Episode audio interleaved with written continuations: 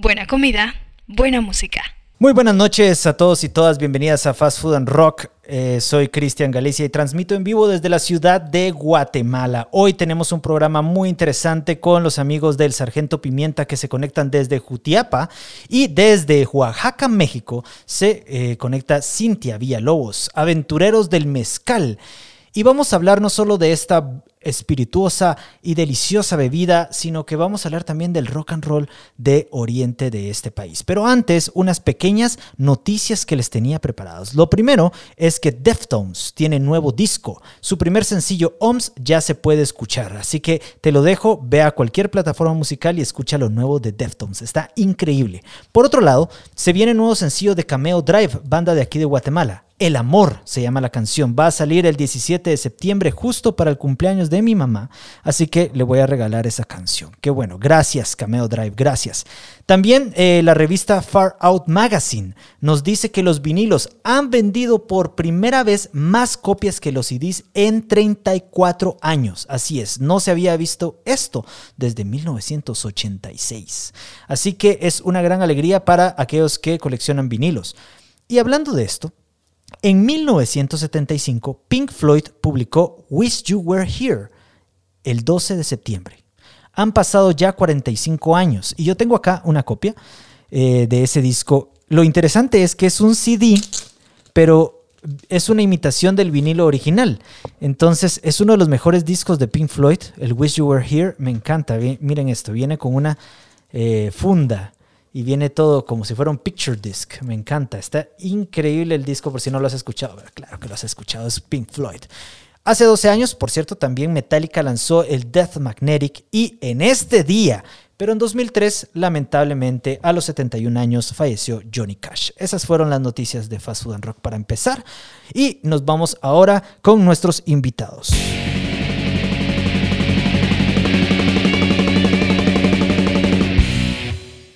Tenemos acá. tenemos acá a Carlos Mencos y eh, a Gabriel Asmitia, bajista eh, y guitarra y voz respectivamente. Así que Carlos, bienvenidos, Gabriel, bienvenidos a este Fast Food and Rock de sábado por la noche. Gracias, Cristian. Muchas gracias. Muy bien. Eh, bueno, ¿cómo se encuentra Jutiapa en medio de esta pandemia? Por favor, Carlos, cuéntanos. ¿Se encuentran ahí todos eh, los miembros eh, de la banda allá en Jutiapa? ¿Cómo están viviendo la pandemia?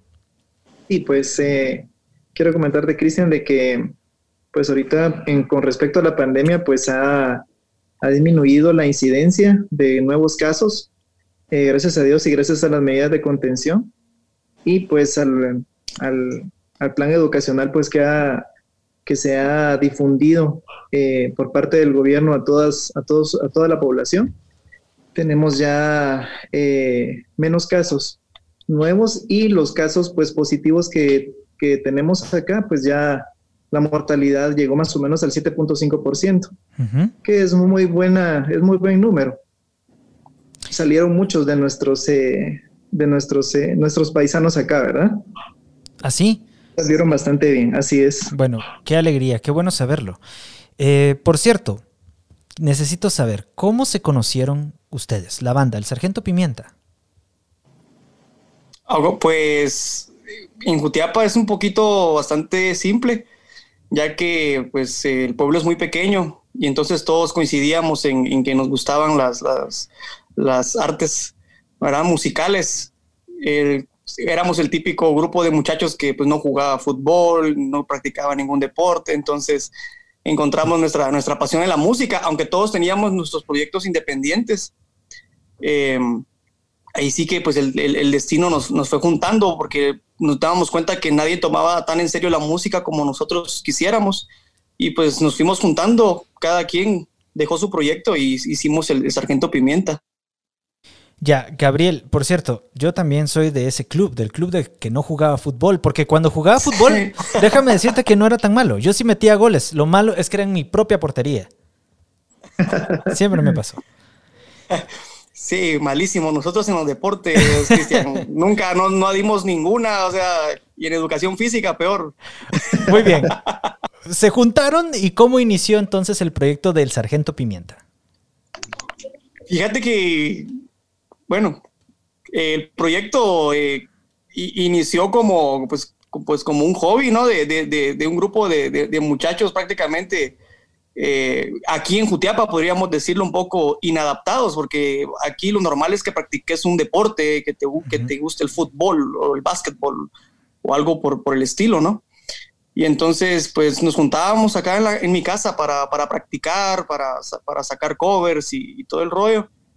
Y pues poco a poco empezaron a venir amigos del colegio y toda la onda y pues nos dijeron, no, pues, pues, pues como que sí. Pues sí, como que sí la pudieran, la pudieran hacer. Pudieran gustar un poco más de este, de, de este cuarto encerrado. Muy bien. Muy bien. Eh, Cuéntanos, Carlos, su primer disco, LP Tornasol, ¿cómo, ¿cómo fue que inició ese primer álbum? Pues todo, pues inició, siempre, siempre todo tiene, tiene un, tiene las, las canciones, por ejemplo, Cintiana, la, la idea, pues Gabriel es un, es un, es, es un excelente pues eh, compositor, de él pues hemos eh, tenido las ideas, de él vienen la, la mayor parte de, de, de, de ¿cómo, te, ¿cómo te, digo? La, la, la, mayor inspiración de todo esto viene pues de, la mente, de esta mente... a, eh, él es a quien se le aparecen las musas. es muy creativo. Ah, ya. Ajá. estuvimos más o menos, eh, ¿cuánto, Gabriel? Seis, seis meses fue que en, en cuanto salió la, que, tardó la producción de ese, de ese material. Sí, sí, sí, prácticamente como seis meses estuvimos trabajando con Danilo Roca, eh, con Dan Roca, eh, la, la, producción de, de, este disco, que pues para nosotros era como algo totalmente inalcanzable, ¿verdad? Y pues gracias a, a Dan Roca y logramos grabar ese, ese pequeño EP. A mí me encanta el EP y de hecho lo tengo físico por ahí. No, no, lo tengo acá como el de Pink Floyd, pero lo tengo por ahí atrás. Y por cierto, me encanta eh, Luna, me encanta Tornasol y Cintiana. Son muy buenas canciones. Pero su nuevo álbum, El Panorámico Sur, fue un gran salto en cuanto a la producción. ¿Cómo evolucionó su sonido? Sí, fíjate que en el Panorámico Sur lo que nos sucedió fue que nosotros veníamos ya eh, tocando estos temas alrededor de, de un año por, en distintos departamentos eh, y entonces decidimos de que ya teníamos un buen, un buen número de, canciones que nos habían funcionado mucho en vivo. Entonces decidimos trabajarlas en análogo digital con, con Fran Castillejos y, y David y entonces eh, decidimos que, que, este disco iba a ser una especie de, de continuación del, del, EP, pero creo yo que todos estos shows que tuvimos con el primer disco, que es el Tornasol, nos ayudó como a, evolucionar instrumentalmente y, y, líricamente también, porque vas viendo la expresión de la gente, de lo que ellos van sintiendo o de lo que necesitan en ese momento en el que estás eh, brindándoles pues todo, todo tu, tu, arte, ¿no? Y así fue como, como nos dimos cuenta de que el Panorámico Sur, al final, considero en lo personal, sonó un poquito diferente al, al EP. Sí, no. Eh, o sea, a mí me encantó el EP, pero este disco suena tremendo. Déjame decirte que las canciones que me gustan de ese álbum es, eh, bueno, El Verano 87, Lady Sur, y me encanta escuchar a todo volumen, así seguido, Supersónico, Tirados al Sol y Las cenizas de Dalí. Y luego de esa viene una canción que se llama Vaquero. Y por cierto, me estabas contando antes de iniciar el, el, en vivo que es una canción mexicana y hoy nos acompaña precisamente Cintia Villalobos de Aventureros del Mezcal. Entonces tal vez nos puedas contar un poco acerca de dónde salió esta canción, porque yo la había escuchado en algún lado, Vaquero. Eh, bueno, pues mira, la, canción en totalidad eh, es nuestra, pero está influenciada en una canción mexicana llamada eh, Juan Charrasqueado, que mi papá me la cantaba de niño y a mí siempre me, se, me, se me hizo muy curiosa la historia tan trágica que esta canción pues cuenta en su letra y a mí nunca se me olvidó. Y entonces, ah, ya cuando estamos con el Sargento Pimienta, yo presenté la canción a los muchachos les dije cuál había sido la influencia de, la canción y pues que funcionó muy bien, que, la canción tenía un, giro totalmente eh, bastante, bastante fuerte para el disco que termina siendo como, como una canción un tanto entre country pero también un poco punk. Y pues que quedó perfecta, quedó perfecta en el disco y decidimos incluirla, y, pero sí nació de, de la inspiración de esta canción que creo que es bastante famosa en México y es una de las más antiguas, pero tal vez Cintia Ruiz Villalobos nos, lo dirá más adelante. Muy bien. Lanzaron recientemente el sencillo Casablanca y el video de las cenizas de Dalí. Ambos temas son una deliciosa, una deliciosa experiencia sonora. y están muy buenos. El video está muy bueno. ¿En qué anda la banda en este momento? Bueno, pues ahorita últimamente lo que estamos trabajando son los videos. Estamos eh, planificando pues seguir con la promoción del Panorámico Sur, que se nos quedó prácticamente congelada con, con, la, con la, pandemia, ¿no?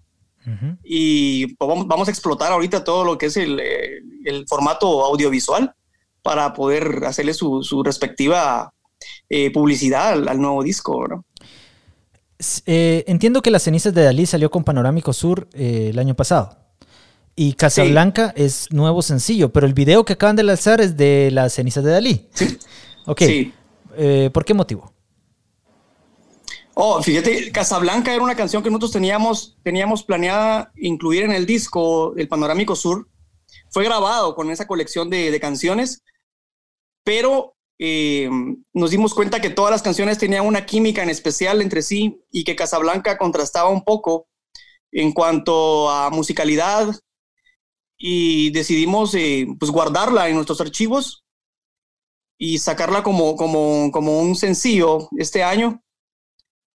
Y como decía Carlos, como platicábamos con Carlos, que a veces también eh, el usuario, las personas que reproducen la música en las plataformas digitales, disfrutan mucho más eh, reproduciendo un sencillo que muchas veces un disco y nosotros eh, nos dimos cuenta que Casablanca tenía una, una letra muy, muy especial y, y, muy profunda para nosotros y queríamos pues, que la gente al reproducirla eh, se identificara con, con la historia de la canción. Ya, bueno, tienen nombre esas personas, se llaman millennials o centennials, mano. Yo todavía soy de los que escucha el disco completo.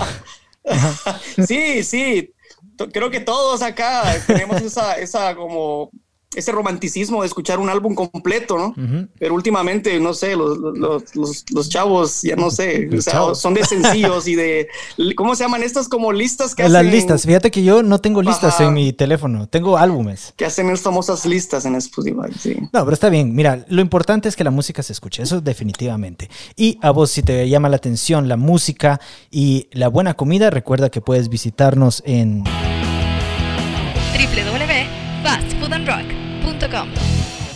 Muy bien, ahora es tiempo de hablar de comida. ¿Qué comida hay en Jutiapa? Amigos, cuéntenos, ¿qué vamos a ir a comer la próxima vez que los visitemos? Carlos, ¿qué nos recomendarías?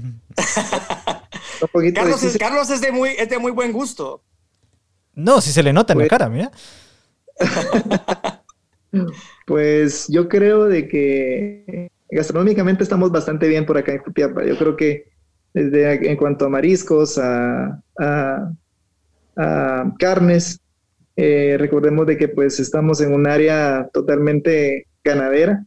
Eh, sí hay muy buenos, hay buenas, hay buenas producción de carne, eh, pero uno de los platos típicos que ustedes tienen que probar al momento de estar acá en Jutiapa sería la sopa de gallina, el caldo de gallina o el caldo de gallina con crema y lorocos, que es muy... Uf, loroco. Que no sé es muy rico, sí. Muy En toda la región de Oriente. ¿Caldo de gallina en crema con loroco o aparte? Así es. Uf, bueno. Eso, eso se caracteriza en, todo, en, la parte de Oriente. Sí. ¿Y qué bebida, ¿qué bebida ¿Ah? acompañaría este plato?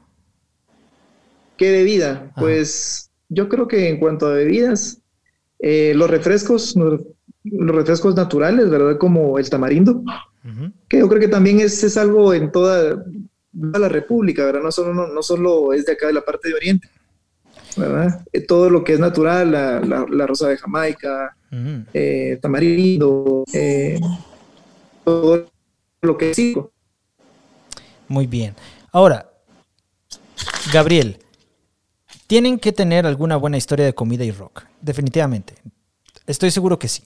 Cuéntame alguna anécdota que valga la pena escuchar antes de hablar esta noche con los aventureros del mezcal. Híjole, pues yo la, anécdota pues, que, que, más recuerdo es la, vez que fuimos a, a Shela, que fue un viaje bastante uh, largo de Jutiapa hacia allá.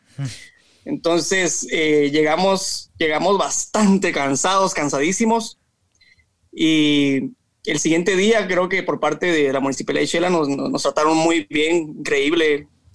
Eh, creo que era, era, el aniversario de la ciudad y entonces nos llevaron a, un restaurante muy bonito. Y pues nosotros, con la cultura que nosotros tenemos acá en, el, en Jutiapa, es un poco muy diferente. A veces nosotros no, no, reconocemos mucho lo que es esto, lo que es la comida gourmet y, y esas cosas.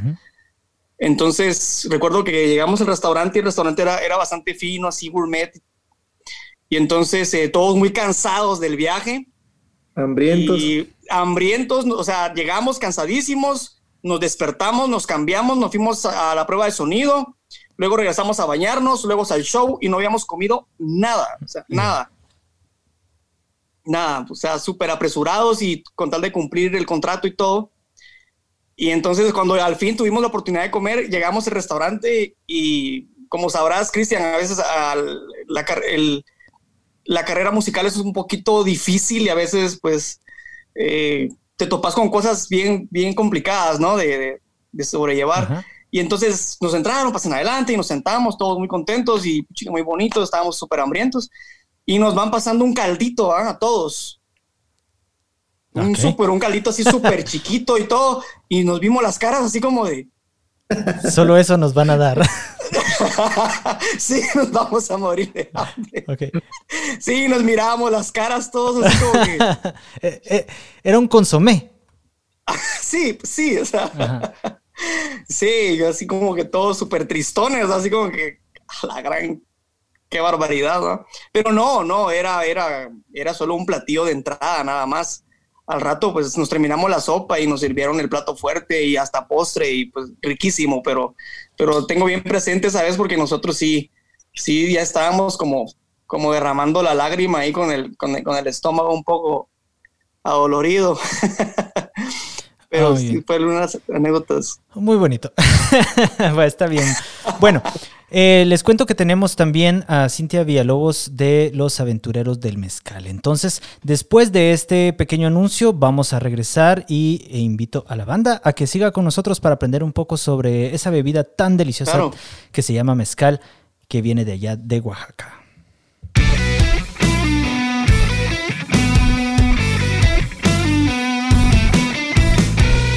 Fast Food and Rock. Buena comida, buena música. Te presentamos la tienda en línea más chingona de Guatemala, fastfoodandrock.com. Descubre la buena comida y la buena música en un solo lugar. Y únete a nuestro club, Fast Food and Rock Tasters. ¿Qué esperas? Ingresa ya y haz tu primer pedido. Sabemos que lo disfrutarás. Fast Food and Rock, buena comida, buena música.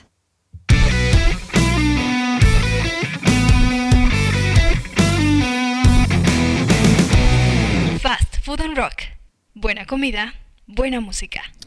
Hemos regresado acá en una entrevista que hemos tenido con nuestros amigos de el Sargento Pimienta desde Jutiapa y también quiero darle la bienvenida a Cintia Villalobos, aventureros del mezcal desde Oaxaca, México. ¿Cómo te encuentras, Cintia? Muy bien, buenas noches, muchas gracias por el espacio. Aquí estamos. Muchas gracias, Cintia, por acompañarnos. Te cuento a vos que me escuchas, Cintia es ingeniera química, maestra en administración y gestión de negocios. Eh, supongo, perdón, aquí en Guatemala le llamamos maestría. Supongo que eso es a lo que te refieres. Sí, lo mismo, así es. Ah, muy bien. Lo voy a repetir para que escuchemos bien. Cintia es ingeniera química, tiene una maestría en Administración y Gestión de Negocios y una maestría en Seguridad Alimentaria.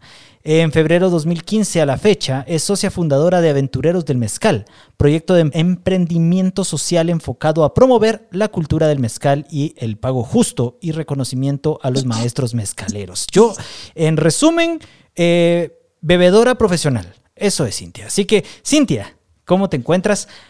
Eh, allá en Oaxaca, ¿cómo está el clima? ¿Cómo está todo por allá? Bueno, pues eh, muy bien, gracias, buenas noches, soy Sabadito, eh, estamos preparándonos para las fiestas patrias porque pues se celebra la independencia de México el, el 16, para 15 para el 16 de septiembre, entonces todos muy contentos a pesar de la pandemia y todo, estamos muy bien, muchas gracias, calorcito, aquí en Oaxaca casi siempre hace calorcito. Yo tengo una pregunta para iniciar y es, ¿qué tiene de diferencia el mezcal y el tequila? Esa es la primera, es de cajón, esa no te puedes escapar. Yo sé que la has escuchado muchas veces, pero es de cajón. Claro, pues mira, eh, regresando, tomando un poquito rápido el tema de lo que nos decía este, ahorita alguno de tus invitados, este, de Juan Charrasqueado, y viene muy ad hoc porque eh, esa canción la cantaba alguien que es muy icónico para México, que es Jorge Negrete, un corrido popular mexicano, y Jorge Negrete tomaba tequila. Eh, el tequila prácticamente es un mezcal, sin embargo, bueno, en México nos conocen por tequila, eh, tequila, tacos y mariachis, ¿verdad?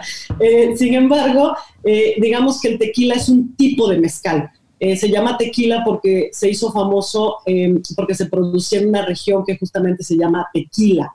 Eh, sin embargo, pues es una, es una bebida hecha de agave. Eh, la diferencia principal al día de hoy es que el tequila solo se hace con una sola especie de agave y el mezcal puede hacerse hasta de 40 especies distintas de agave. Eh, entonces, pues hay una, hay una diferencia abismal. Esa es la primera. La segunda es que la mayoría del tequila es industrializado y el mezcal lo hacen productores muy pequeños. Em, la, tercera es que normalmente el tequila se toma derecho eh, y tiene un grado alcohólico, pues comercialmente hablando de 38, 40 grados y el mezcal tiene un grado mucho más alto, ¿no? Eh, este, y en México, pues contamos con una de las denominaciones de origen más grandes del mundo, hablando de espirituosos, que es el mezcal, que tiene ah, cerca de medio millón de kilómetros cuadrados, a diferencia del tequila, que tiene solo cinco estados, o no sé si allá les llaman departamentos o algo así, pero aquí en México son cinco estados con denominación de origen tequila, el más famoso es Jalisco, pero en el caso de mezcal son nueve, entonces prácticamente todo México hace mezcal. Ah, muy bien. Y en este caso que entiendo que Aventureros del Mezcal está en Oaxaca. Así es, así, es. nuestra sede está en Oaxaca. Y bueno, yo recuerdo una vez que viajé a Oaxaca, fui a... Mm, a ¿Cómo se llaman estas playas que están en el Pacífico abajo. Huatulco. Huatulco, este, Huatulco. Y había mucho, mucho mezcal. ¿Qué hace esa región en especial eh, para el mezcal? Eh, en realidad Huatulco es turístico y bueno, pues como, eh, si bien es cierto que Oaxaca no es uno de los, o no es el único productor de mezcal, es el que más mezcal produce a nivel nacional. Entonces somos referencia en ese ah, sentido, ¿no? hay otros estados que producen, hay muchas variedades de mezcal este, pero, pero Oaxaca es, es, eh, es, referencia mundial en temas específicamente de mezcal, así como lo es Jalisco en tequila. Eh, y Huatulco, pues debe haber mucho mezcal ahí porque al final es una zona turística. Muy bien. Pero no producen ahí mezcal. Ah, ya. Bueno, yo tengo acá un vaso con mezcal. ¿Sí? Pues salud. Y, y la pregunta es, ¿cómo reconocemos que este es un buen mezcal? Bueno, mira, esa es una pregunta compleja también porque hay muchos tipos de mezcales, como te decía, se hacen con distintas... Eh, es la misma planta que al final es el agave, que, existe prácticamente este, desde el sur de Estados Unidos hasta el norte de Colombia, Venezuela, pasando por muchas islas por ahí este, del Caribe.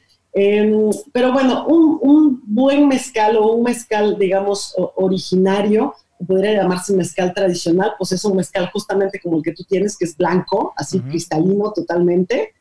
Eh, y bueno, pues eh, al final tradicionalmente hablando es un mezcal de un grado alcohólico muy fuerte. Estoy hablando más o menos de 48, 50 grados.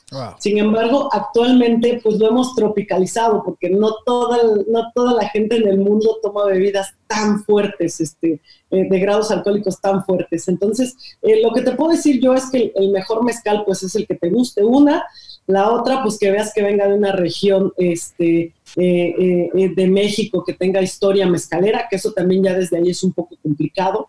Eh, pero, pues básicamente eso, investigar de dónde viene, que sea cristalino y que tenga una graduación alcohólica alta. Si tú, si tú agitas la botella, vas a poder ver alrededor de la botella algunos círculos o burbujitas o perlas que se llaman aquí, donde puedes distinguir el grado alcohólico. Y en las comunidades que tradicionalmente hablando, este, esa por ejemplo no tiene, lo que significa que eh, es un grado alcohólico bajo. No significa que esté mal, simple y sencillamente no es como originalmente la bebida se... Sí, este dice 41%. Sí, es muy bajo. Eh, aquí en los pueblos, que es originario de los pueblos este, de México, se toma a 48, 50 grados. Entonces estamos hablando de una bebida muy fuerte. Sin embargo, muy, muy, muy aromática, muy compleja, muy rica, ¿no? Bueno, hemos llegado a la parte donde nos tienes que dar tips para beber y disfrutar de un buen mezcal. Claro que sí. Bueno, pues mira, lo primero, lo primero, pues es el tema que yo te decía, que lo puedes ver cristalino. Hay otros tipos de mezcales, como los reposados o añejos, que llegan a tomar este, este color, que ya son, ya son este, pues, reposados en barricas. Sin embargo, pues el tradicional es cristalino, eso es lo primero. Lo primero que tienes que hacer, pues, es olerlo, ¿no? El recipiente es muy importante. Digo, tú tienes un vasito ahí chiquito, normalmente nosotros usamos uno más o menos como el que tú tienes, que aquí le denominamos vasito de veladora, así se le llama. Eh, y, bueno, se recomienda una copa un poco más alta para que puedas distinguir los aromas. Lo primero que tienes que hacer es olerlo, percibir más o menos cuál es, qué es lo que te llega. Normalmente te llega algo como caramelo, madera, ahumado, ahí va a depender de la región donde estés, ¿no? Lo segundo es que pues, te voy a pedir que tomes una gotita de tu, de tu mezcal y lo pongas en el dorso de tu mano, más o menos por acá, y lo evapores. Entonces ahí vas a, ahí vas a, vas a tener otro tipo de aromas que no notaste en la copa y lo vas a oler. Ah, tienes razón. Totalmente distinto, ¿no? No es lo mismo en la copa que en la mano. Eh, yo antes pensaba que la ginebra era excelente para hacer una loción de, de manos y cuello, pero creo que ahora el mezcal también puede serlo. Sí, fíjate que la, ventaja es como, yo escuchaba a alguien que decía por ahí que em, el mezcal es como la ginebra porque aunque no le agregues botánicos, tiene esta complejidad aromática como si le agregaras algo más y en realidad no, solo es el agave y ya, ¿no? Más todo el proceso que lleva.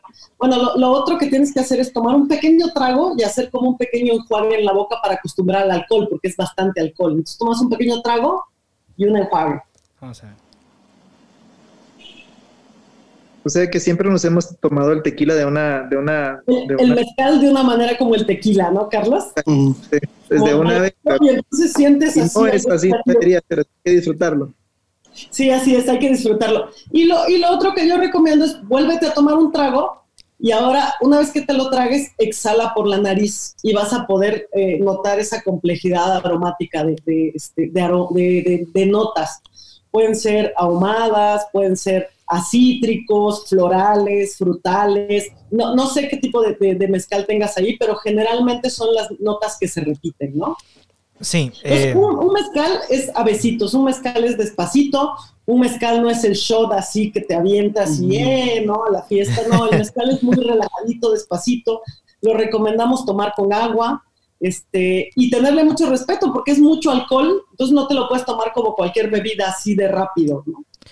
Ya, bueno, en este momento ya hice lo que me dijiste. Eh, la verdad, no sé si lo hice bien, pero sí siento. ¿Qué te pareció? Eh, bueno, está, está rico, está diferente. Me gustó sobre todo la parte de la mano. Es decir, que sí hay un, uh, olor diferente. Eh, sentí muchas, muchas, muchas notas ahumadas.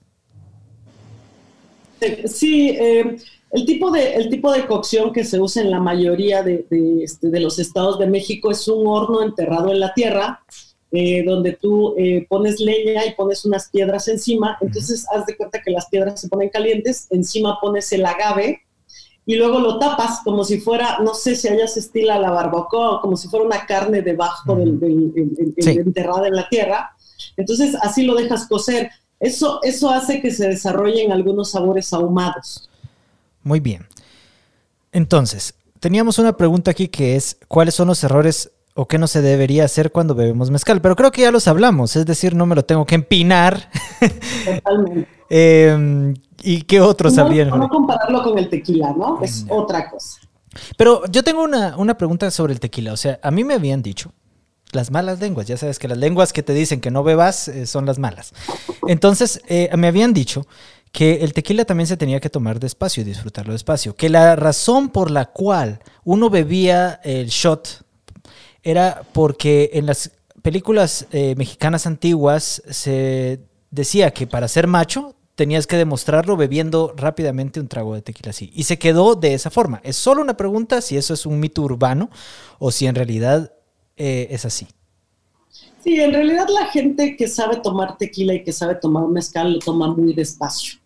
Eh, en efecto, en películas de los charros, este, de, los charros mexicanos como Jorge Negrete, del que hablábamos de la canción hace rato de Juan Charrasqueado, era tomarse el, mezcal así, empinado y vámonos, ¿no?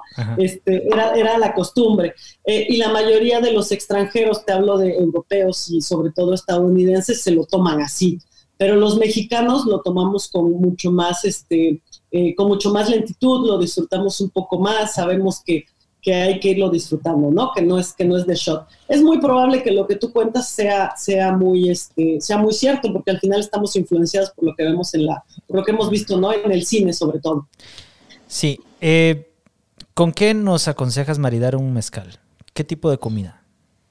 Mira, el mezcal es bastante, eh, eh, te decía que había cerca de 40 especies de agaves, este, o sea, es un mismo agave, pero son son especies distintas del mismo. Entonces, cada una tiene sus notas. Eh, hay mezcales que van muy bien con postres, chocolates, este, trufas. Eh, hay mezcales que mm. van muy bien, por ejemplo, con pescados, con carnes. Eh, creo yo, aquí lo, aquí lo interesante sería hacer una prueba, tener, tener el alimento e ir viendo con qué combina. Si fuera solo un tequila, por ejemplo, en el caso de los tequilas, y no es por desdeñarlos, pero el tequila solo se hace con un solo tipo de agave perdón, al hacerse con un tipo de agave es más fácil maridarlo. En el caso del mezcal es más complejo. Ya, cada mezcal es diferente, entonces eh, tenemos que saber conocerlos y buscar experiencias gastronómicas. Totalmente, hay que conocerlo.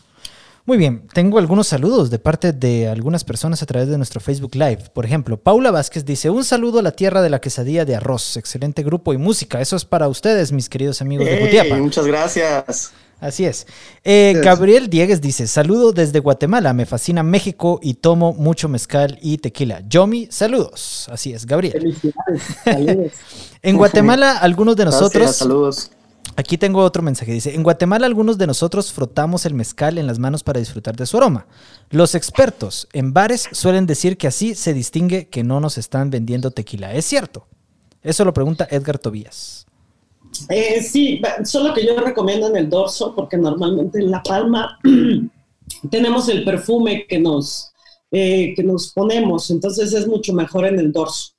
Eh, no, no, necesariamente lo distingues del tequila, pero sí logras distinguir otras notas.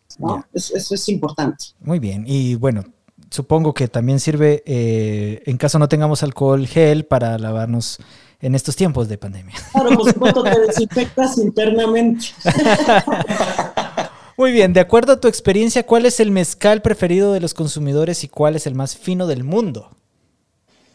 Mira, esta es una pregunta bien compleja también. Eh, en, México, y los que somos un poco puristas este, en cuanto a la cultura y a la tradición, pues nos gustan mucho los mezcales fuertes, eh, tradicionales. Me refiero a tradicionales que se produzcan como en lotes muy pequeños, sin embargo, a nivel mundial yo noto que la tendencia son mezcales eh, muy suavecitos, eh, muy fáciles, ¿no? O sea, que te los puedas tomar muy fácil, sin que sientas que se te está quemando este, la boca cuando los tomas. Entonces, a nivel mundial esa es la tendencia.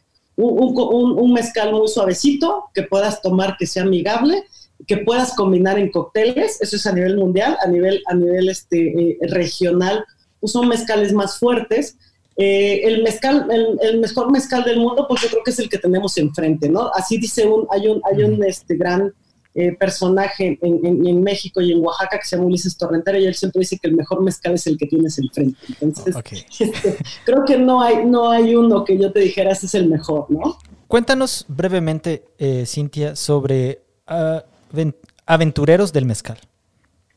Claro, mira, Aventureros del Mezcal surgió porque realmente eh, el mezcal más allá de la fama mundial o el tequila más allá de la fama mundial eh, tiene a estos productores detrás de, ¿no? En el backup de la, de, las, de la farándula y las luces, que son estos productores que eh, este, logran hacer esta bebida y que son los menos reconocidos, los más mal pagados, los que no tienen marca, los que difícilmente pueden comercializar su producto de forma directa. Entonces el proyecto surgió para darles un poco de voz y de visibilidad y sobre todo para lograr que eh, su producto se venda a un precio justo a través de una estructura de costos que es un poco técnica, donde nosotros vamos con ellos, vemos qué, les cuesta tal cosa y fijamos un precio no de acuerdo al mercado ni de acuerdo a lo que digan, sino de acuerdo a, la realidad de cada productor, ¿no?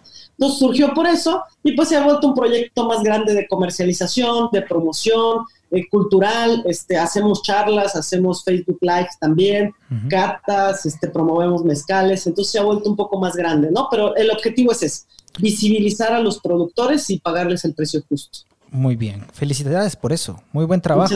Y la, visité la página y me encantó, muy bonita página. Qué bueno, muchas gracias. A nuestros amigos del Sargento Pimienta la pregunta es bien sencilla. Después de haber escuchado todo esto, ¿qué canción recomendarían para ir a curarse por dentro con un delicioso mezcal? Las cenizas de Dalí. y vayan a ver el video en YouTube. vayan a ver el video en YouTube, las cenizas de Dalí con un rico mezcal, ¿no? Y Juan Charrasqueado, ¿no? Claro. Que se llama la canción, ¿no? Sí. Sí, muy bien. Entonces, con eso estamos. Yo quiero agradecerle tanto al Sargento Pimienta como a Cintia por habernos acompañado esta noche. El Sargento Pimienta, por favor, rápidamente, ¿dónde podemos escucharlos o encontrarlos? Bueno, estamos en todas las plataformas digitales, en Spotify, Deezer, iTunes, todas las que están activas en línea y nuestras redes sociales como el Sargento Pimienta y nuestro sitio web de badcamp.com, el Sargento Pimienta, y pueden descargar nuestra música y escuchar y pasar un buen rato. Muchas gracias. Carlos, también muchas gracias a vos por acompañarnos esta noche. Cintia. Gracias, gracias por la invitación, Cristian. Cintia, eh, ¿dónde podemos encontrar más información sobre los aventureros del mezcal? Bueno, pues nos puedes encontrar en aventurerosmezcal.mx y eh, Aventureros del Mezcal en Facebook, Instagram y Twitter. Ahí estamos. Bueno, muchas gracias. A todos los que nos escuchan les recomiendo seguir tanto a Aventureros del Mezcal como a El Sargento Pimienta. Y por supuesto visitar la página de eh, Fast Food and Rock para más noticias sobre la buena comida y la buena música que todos los sábados compartimos en este podcast. Te recomiendo también que vayas a la página y busques eh, la sección de Fast Food and Rock Tasters porque... En agosto lanzamos una cerveza propia de Fast Food and Rock llamada Orange Pop que estaba inspirada pues, en Iggy Pop. Y vamos a volverlo a hacer. A partir de octubre, en cada mes vamos a sacar una cerveza distinta. En octubre va a ser dedicada a David Bowie, en noviembre va a ser dedicada a Jack White y en diciembre a los Rolling Stones. Entonces, si no quieres quedarte sin tus cervezas, ve y suscríbete a nuestro programa de mensual Fast Food and Rock Tasters. Y eso ha sido todo por hoy y nos vemos la próxima semana en Fast Food and Rock.